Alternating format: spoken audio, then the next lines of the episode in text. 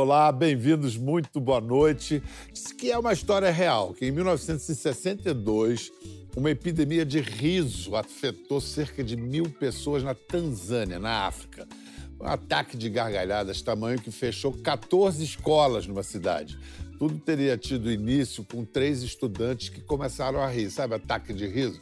E a risada foi tão contagiante que quem passava, aí caía na gargalhada também. Aí foi, assim por diante, contaminaram um monte de gente. A contaminação seguiu por dias, até que desapareceu. Parece mentira, né? Mas o caso foi descrito num estudo científico de 1963 e costuma ser lembrado quando se faz reflexões sobre o humor, como no livro Ha!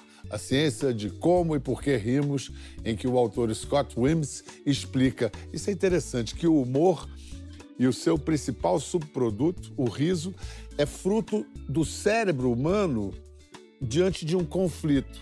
Ele diz assim: quando a gente tenta lidar com duas ou mais ideias contraditórias ao mesmo tempo, o nosso cérebro só consegue fazer a gente rir. E como conflito na vida não falta, fora e dentro da gente, rir ainda é o melhor remédio. Aqui no Brasil de hoje, um grupo esperto e talentoso se reuniu para fazer humor negro, ou seria humor preto. Bem, é humor feito por pretos, para pretos. Espero que para pretos de todas as cores que quiserem rir junto. O projeto começou num festival de stand-up em Salvador, virou primeiro um especial e depois uma série de 10 capítulos disponíveis no seu Globoplay. A gente era como Corme Damião, como Tayo e Kindê. Sabe na festa de quem ele tá? De Brau. Quem apresentou ele a Brau? Ivana. Mas eu que apresentei ele a Ivana, que ele foi fazer aquele ebó que eu te falei do ebó do negócio. O sarai aí é pesado. Aquele esquema pra fazer o negócio daquele ebó do negócio. Nossos convidados fazem parte dessa trupe. Apresentá-los não é fácil, porque eles têm um monte de faces. Melhor falar do que os une. São inquietos, artísticos desde sempre, conscientes e conscientizadores. Mas eu não digo porque a palavra é deles, Rodrigo França, diretor de Humor Negro, e Sullivan Bispo, ator e um dos comediantes da série. Com esse sorrisão, a gente já ri junto, né, cara? Nossa, quantos quilômetros de sorriso, né, Rodrigo? Tem que rir. Muito bem-vindos, muito bom ter vocês aqui. Obrigado. Escuta, você é carioca, você é nascido e criado no Rio. Você começou no teatro e daí levantou voo? Foi a primeira manifestação artística? Começo em artes plásticas, né? Meu, meu hobby, beirando ali meus oito ou nove anos, era é, ampliar aquelas fotografias 3x4. Sei. Principalmente da minha mãe. Só, só, só de olhar. Ampliar, é só de olhar. É, sem técnica nenhuma. E aí meu pai começou a investir nisso. Até com 14 anos, eu, eu recebi uma bolsa para estudar mosaico na Universidade de Paris, para quando eu fizesse 16 anos. Mas eu descubro o teatro, vou parar na companhia do ator Antônio Pedro Borges, falecido. Querido. É, Grande querido. ator e grande é, mestre. né? É, meu mestre. É, e aí eu começo a fazer teatro com 14 anos e não parei mais. Eu acho que, que, o, que, o, que o teatro me tirou do lugar da timidez, daquele menino tímido. Porque da- a relação das artes plásticas É uma coisa mais, Mais é, intimista. primeiro individualista É. e mais intro- introvertida, né? Aí te, te, te arrancaram, jogaram no palco. É, e você uma- tá adorando. adorando. Mas Até no BBB o cara foi se exibir. É brincadeira? É, exibido, rapaz. Escuta, seu nome, Sullivan, não é sobrenome, é seu nome próprio. É Sullivan. Minha mãe era muito fã de Michael Sullivan, né? Meu amigo, E cara. aí ela queria colocar Sullivan, né? Ela queria colocar Maicon. Sei. E aí, logo na semana do meu nascimento, nasceu um menino na minha rua, e aí a mãe pegou, foi e colocou Maicon. Ela pegou e falou assim: aonde que eu vou colocar não pra ficar dois Maicon no Curuzu? Hum, hum. Vou botar Sullivan. Aí, ao invés de ela colocar Sullivan com a. a- né, da, da- da maneira que a gente escreve, né? Sullivan com dois L's, com N no final, ela colocou com um L só e um acento tio, que fica Sullivan, mas eu não suporto que me chamem de Sullivan. Aí eu digo assim: deixa Sullivan, porque tem a energia do passado com a força do presente. Quantos anos você tem? 30 anos, mas com cara de 22, né? Você tem cara de 12. é impressionante. Você tá com quantos, Rodrigo? 45. Então, a voz da, da experiência, coisa de nada. 45 é um moleque. A voz também. da referência. Não, mas olha, falar em idade tem o seguinte: vocês têm essa história da, ligada à arte, você também, né? Você foi direto no teatro. É, eu pequeno, minha, minha história com teatro começa engraçado, né? Porque eu sempre fui um menino muito tímido. Mas desde pequeno eu sempre trazia essa arte muito forte, né? nas brincadeiras de família, fazia machucador de tempero de microfone. E aí eu comecei a partir de um teste que teve, que o professor estava chamando alguns alunos na escola. Eu sou oriundo de escola técnica de César Senai. O professor não me chamou, eu, como um bom filho de Oxum, fiquei ouvindo, ouvindo tudo né, e vendo na greta da porta. Vi que ia ter o teste, cheguei em casa, disse à minha mãe que o professor tinha me chamado para um teste.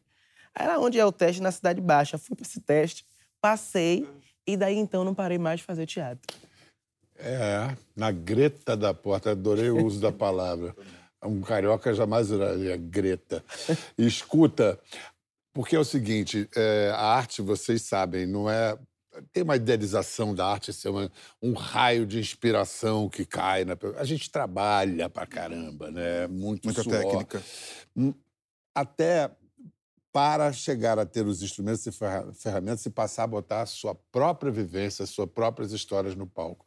Quando é que isso aconteceu com vocês e como? Comigo foi há 20 anos, fiz 31 anos de teatro, 20 anos que eu. Porque sou, minha formação é em filosofia, né? Fui buscar, com medo dessa, da entre-safra, né? Fui buscar filosofia. Aí eu comecei a pensar que tudo aquilo que eu debatia nas minhas pesquisas, em sala de aula, eu não conseguia imprimir no palco, que eu era do teatro musical. E aí comecei a pesquisar Abdias Nascimento, Teatro Experimental do Negro, mergulho, conheço Dona Ruth de Souza, e aí começo a pensar que há uma necessidade da escrita, né, da minha escrita contemporânea em relação daquilo que eu vivenciava e os meus. Então, é, não, não parei mais. Não consigo desassociar é, pensar na sociedade e arte. Para mim, tem que estar muito E inserido. sua vida também no meio É, ali, né? é. A sua vida. Sim. Você é o criador de personagens, né? São sempre femininas? Ó, eu tenho. um- Eu, eu passei quatro anos no bando de teatro Ludum. E no bando eu sempre fiz personagens masculinos. Mas eu acho que esse encantamento pelas minhas mães me fez florescer em personagens femininos. Eu também sou um menino de Abá. Eu sou iniciado para Oxum. Então, esse encantamento e esse respeito pelas mulheres pretas, e principalmente da minha família, desse meu convívio religioso também é muito forte. Então, eu crio aí primeiro Coanza, que é inspirada em Arani Santana, que é uma mãe que a vida me deu, que traz aí com muita força, com muito gingado esse jeito de falar, né? E, e muita irreverência também. E depois Maninha, que é inspirada em minha avó. Então é esse jeito da mulher preta, né? De colocar a mão na cintura e dizer, vai pra onde assim? Aqui na minha frente não passa. Se passar, cai no pau. Então, o jeito de gesticular, né? Ao mesmo tempo, você traz essa senhora luxuosíssima, né? Que é Coanza e que tá ali, que com uma, uma rabada de olho, coloca qualquer racista no lugar e, ao mesmo tempo, sopra uma pemba que o racista cai e vai encontrar Monteiro Lobato do outro lado. Só com uma rabada de olho, cara. Fala sério. Escuta, vamos falar. A série Humor Negro foi uma ideia. É uma ideia de, da Val Bem-vindo, que é uma jornalista, Isso. produtora, também made in Curuzu. Curuzu. Ô, terrinha, hein? e começou ali um festival de stand-up. Você já estava na, na, na época do stand-up? Você já estava lá? Eu tava, eu, eu fazia manhinha na época, era no Teatro Jorge Amado, Ah, então eu entrava no stand-up como manhinha. como manhinha. E aí também tinha Luana Xavier e tinha Tia Mar. E, e, Rodrigo, você se une a isso quando, a esse projeto? Quando vira especial, e, e a Val fala, só confio em você. Porque é muito delicado, né, falar sobre humor a partir desse recorte né, de responsabilidade. E aí ela me convida e eu aceito na hora. É, passa a ser minha segunda experiência no audiovisual. Quando ela convida, ela já traz essa, esse conceito de humor negro Sim, ou você já? Sim. Ela que ressignificou. Ela que, que traduz esse termo que pra gente é muito racista, né? De colocar tudo que é negativo na, na, na relação, da, na negritude, da palavra negro. É, mas ela ressignifica e fala: olha, existe uma especificidade nesse humor. A gente é, tem temáticas diferentes, a gente tem apontamentos é, de comédia em outros lugares. Mas é Val bem-vindo. Né? Bom, é uma série que mistura ficção e realidade. Na trupe de comediantes. É, a- a- o mote é isso, né? Uma trupe de comediantes Sim. se preparando, né? ensaiando para estrear um espetáculo de humor num teatrinho de Salvador. Os personagens são os próprios. Uhum. Então tem a Tia Má, Maíra Azevedo, Sullivan Bispo, Jordan Matheus, Ni- Nini ou Nini Magalhães? Nini, Nini Magalhães. Nini Magalhães, Guilherme Júnior, entre outros. Você que é negão, que é Rastafari que tá aí, fala eu. Olha aí. Olha, até a negona falou. Falei o negão, a negona, eu também me fodo igual. Não posso viajar no avião que a PF fala, é você. Não tá fácil essa vida. E a escolha do núcleo principal, aí você já como já, já- atuou como diretor. Já, já. É, Queria talento e paz. Eu, é, o meu critério de trabalho, hoje eu posso dizer que ah, eu escolho a partir de talento e ter paz, ter humor. Imagina que delícia trabalhar com. A boa com o Sullivan. convivência, né? É. Eu acho Seu que depoimento Fala. sobre esse diretor. É, eu, eu, eu digo assim, eu tenho 14 anos né, de teatro e também de carreira né, em trabalhos audiovisual, cinema, publicidade. Mas eu acho que esse trabalho me tocou muito. Me toca muito não só por, por ser uma trupe revolucionária, mas também pela forma com que o Rodrigo conduz esse trabalho. É uma referência muito bonita para mim, para minha vida, né? E é muito especial a gente saber que a gente vive num país racista, que a gente sabe também que as artes têm esse cunho muito preconceituoso, muitas vezes na forma com que a gente é tratado dentro desses espaços. Muitas vezes espaços histriônicos, espaços que colocam a gente na parede. Então é de fato você chegar e se encontrar dentro de um quilombo. Então você olha e você não vê a negritude apenas na camareira ou no garçom ou nos serviços gerais. Você vê atrás das câmeras, na direção, na produção de texto, em quem compõe, na preparação de elenco. Então é de fato a gente ter um tantinho de África nesse lugar. E chega a emocionar, porque dá uma tranquilidade para a gente que é artista chegar ali e fazer o texto. Eu digo que o stand-up, para mim, é uma linguagem um pouco nova em personagem, né? Eu tenho dois espetáculos solos, monólogos, mas você tá ali, que o povo se senta, cruza os braços e diz assim, quero dar risada. Então, você tá ali pronto, preparado, entregue para fazer essa arte. Você precisa de um xirê de pessoas e de profissionais que digam assim: venha, negão, venha que eu tô com você. E Rô faz isso de uma maneira muito linda e orquestra isso de uma maneira muito linda. E eu acho que a gente só consegue fazer isso quando a gente se respeita em tempo, em ancestralidade e em referência. Sullivan, falar em ancestralidade, quem é Coanza? Kwanzaa, é, ela nasce inicialmente como uma drag e com esse desejo meu de trazer um humor é, que dê um tapa na cara do racismo. Mas ela é uma madame muito chique, muito rica, nascida no Senegal, que tem um terreiro de candomblé no Curuzu e que mora no Corredor da Vitória, que é o mesmo bairro, por exemplo, que Ivete Sangalo mora.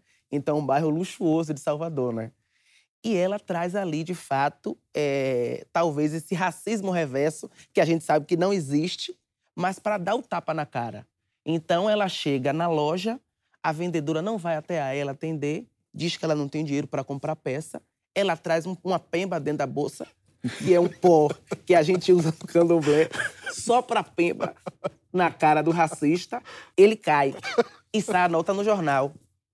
Branco racista encontrado morto no corredor da Vitória após não conseguir atender a uma madame negra.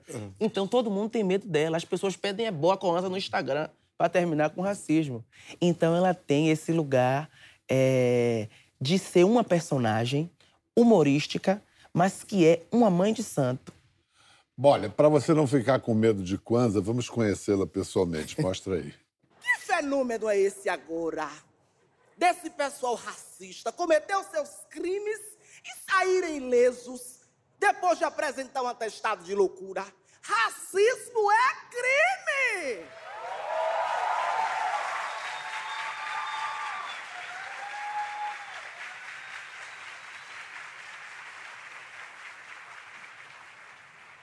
E eu tenho medo de andar muito com esse pessoal.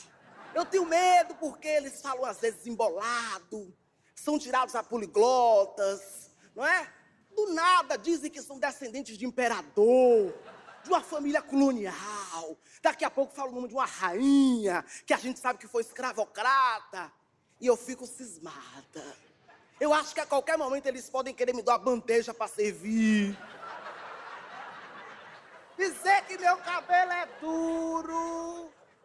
Se eu tiver de trança, perguntar como é que lava, aí eu vejo a hora de meu caboclo me pegar. Ah, eu vejo a hora. Mas que farra. Eu vejo que aí a plateia é predominantemente de pessoas pretas. Filmado em Salvador. Negra. É de Salvador. Salvador. Mas é sempre assim? Sempre, sempre. As pessoas vão lá para se identificar. Sim. Quando a Coanza, Aham. que como ela é uma mãe de santo, tem gente que é de terreiro, quando o sol levanta paramentado, as pessoas vira outra coisa. As Toma pessoas batem cabeça, toma benção. Maíra, que é antiga do santo. E você Tem um- pediu licença para fazer, tomar essas... Tem respeito. essas- É, é, esse personagem é inspirado em Arani Santana, que foi secretária de Cultura duas vezes do estado da Bahia, é uma das grandes atrizes da nossa terra, e traz essa, essa inspiração muito forte do jeito que ela apresenta a Noite da Beleza Negra, as deusas do ébano do Ileaí. Então, às vezes, a menina mora em Mussurunga, ela apresenta a Mussurunga como Brooklyn. Ela que vem do Mussurunga, toda paramentada com seus arquétipos ancestrais, fila de dandalunda, araiê, mamãe. Então, às vezes, você tá ali num jornal, muitas vezes, que tem esse cunho intolerante religioso, ela tá ali na televisão falando de orixá, e todo personagem que eu faço, eu costumo dar um signo e um orixá. Então eu digo que Coanza, ela é de Yansan, Bamburucema, porque é angoleira, e Ariana, ou seja, fogo para toda obra, né? Então também tem esse cuidado, porque eu acho que o personagem, ele é como orixá, porque a gente não incorpora, a gente manifesta Pois é. de dentro para É, fora. é, é, essa, essa é uma. Na verdade, é uma. É uma intersecção entre, entre atuação e candomblé, entre teatro e candomblé.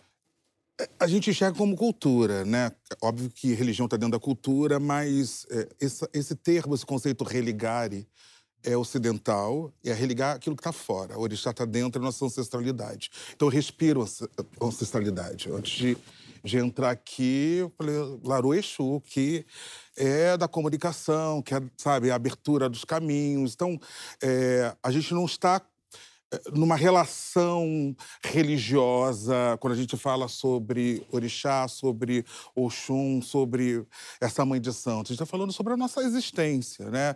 É, negar isso significa negar é, aquelas pessoas que vieram antes. É, independentemente da escolha religiosa de qualquer pessoa negra, principalmente no Brasil, não dá para negar sua ancestralidade. Existe um movimento negro evangélico é, no Rio de Janeiro que fala isso. A, a minha escolha religiosa é ser evangélico, mas eu não posso desrespeitar minha ancestralidade. Eu sou filho de Oxum. Quanto a essa questão do humor servir como instrumento de conscientização, é um perigo, né? Porque o humor desmascara. Sim. E realmente é, é, revela. No caso de vocês, está a fim de desmascarar os mecanismos racistas que estão por aí, e é isso. Mas conscientizar não é um perigo ter essa ambição, não? É, é, a gente está falando com quem tem, quem, quem deseja ouvir. Essa é a diferença. É, Quem gente- vai, quem quem, vai, vai, assistir. É, tem gente que, que, que é violentada pelo racismo e não sabe que é racismo, né? A pessoa se preparou tanto para o mercado de trabalho e não entra e ela fala, não, eu não estudei tanto. E quando ela vê é, é, essas, essas piadas com responsabilidade, ela consegue identificar, não é só comigo, né? E tem muita gente que reproduz o racismo sem saber que é. Boa. Então, esse lugar me interessa como artista, como professor. Agora, quem, quem se beneficia, tem consciência, quem é perverso, eu não tenho diálogo, no sentido pedagógico. Vem cá. E manhinha? Manhã Manhinha tá você falou da sua avó. É, Manhã é inspirada em minha avó, né? Manhã virou filme, que inclusive tá na Globoplay também, Chama-se? na rédea curta, É incrível. filme. E Manhã é um personagem que eu não queria fazer, porque eu tava com quatro espetáculos em cartaz, estudando, terminando a graduação em licenciatura em teatro, e recebo o convite de participar de um, de um canal, né? é, de frases, e aí pra fazer um vídeo só. E Começou como websérie. Começou como websérie, na época no Facebook, de uma maneira super orgânica, e tem essa identificação muito forte. Então eu acho que a gente já tinha referências muito potentes, é, como de Luiz Miranda, com Dona Edith, como Dona Hermínia, de Paulo Gustavo. E eu fiz Manhinha sem estudar, por exemplo, um personagem como eu fiz com a Anza, que foi um personagem estudado.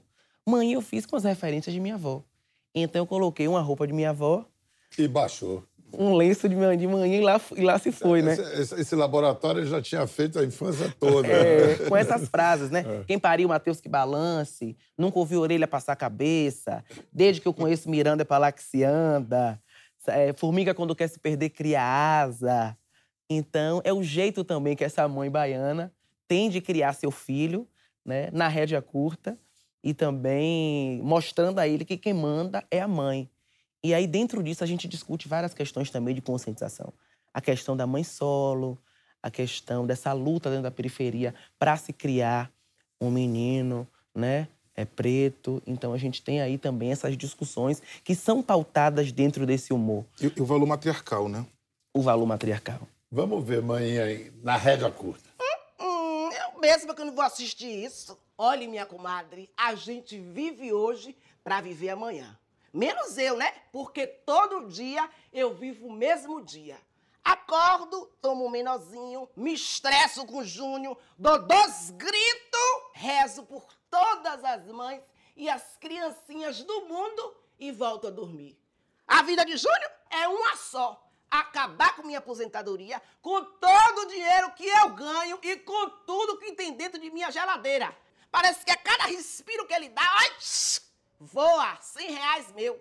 Agora mesmo ele tá lá na laje, desde cedo, fazendo um negócio de um curso online. Adivinha quem pagou? A bestalhada aqui, né? Que mãe é tudo otária. Porque eu sou mãe, viu? Ó, sou mãe com M maiúsculo. Eu só faço falar. É três vezes. Se não ouviu, já sabe. O colo vai comer. Vou falar a primeira. Na rédea curta. Você é chamado de manhinha nas ruas? Muito, muito. Na Bahia eu sou muito parado, principalmente assim. E eu fico me lembrando que eu, eu achava também que era só lá, né? Em há, acho que seis anos atrás, sete anos atrás, a primeira vez eu saí, né? No ano seguinte que eu fiz manhã, o Multishow me chamou para fazer o prêmio Multishow de Humor. Humoristas incríveis no ano. Quem, quem ganhou foi Nabote, Estevam Nabote, maravilhoso. E aí eu cheguei assim aqui muito menino, 22 anos, sem saber como escrever um texto e tal, com aquela plateia, um programa era gravado com plateia. E aí para fazer manhã, naquele frisson, naquele nervosismo.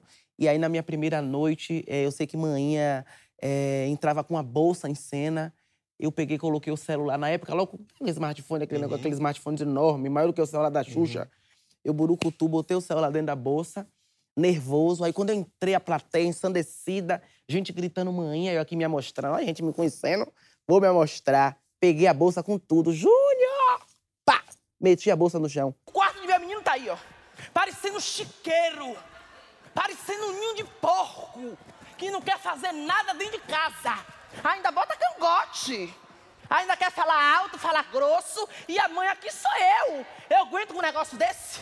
E eu pego, é, minha filha, aí eu pego logo, vanço em cima, dou logo na cara, é, minha filha. Comigo não tem esse negócio, não. Sabe por quê? Porque veio daqui de dentro, ó. Quem pariu foi eu.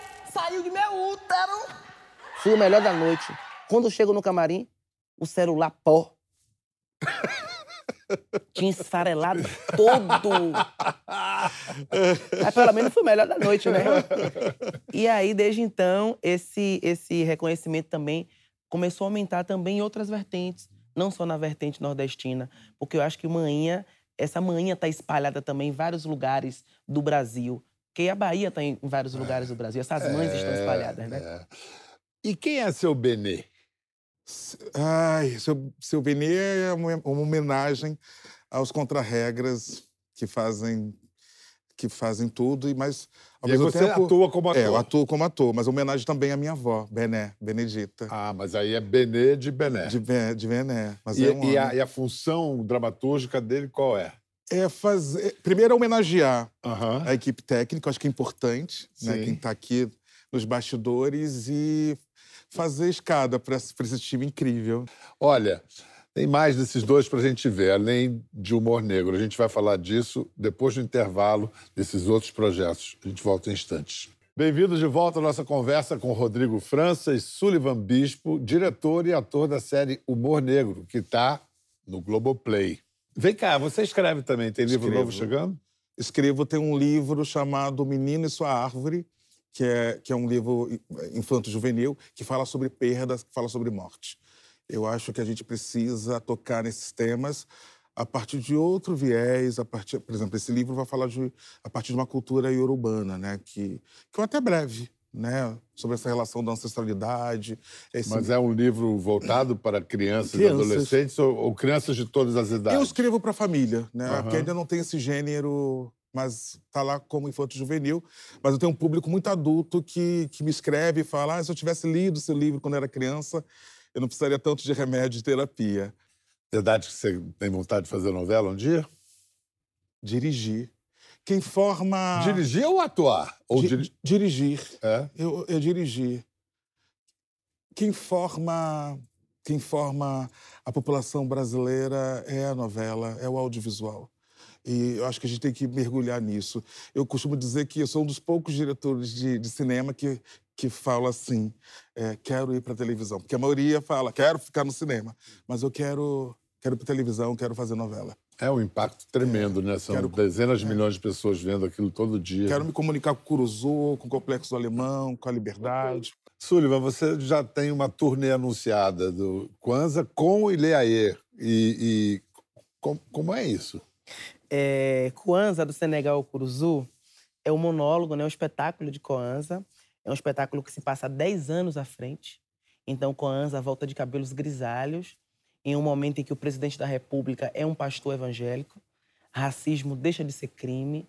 Candomblé é proibido de se bater, de se tocar no Brasil. E as manifestações que a gente tem relacionadas à religião de matriz africana são avacalhadas, como a gente fala lá na Bahia, né? Então, a gente usa também o humor para fazer esse alerta de coisas que acontecem hoje em dia.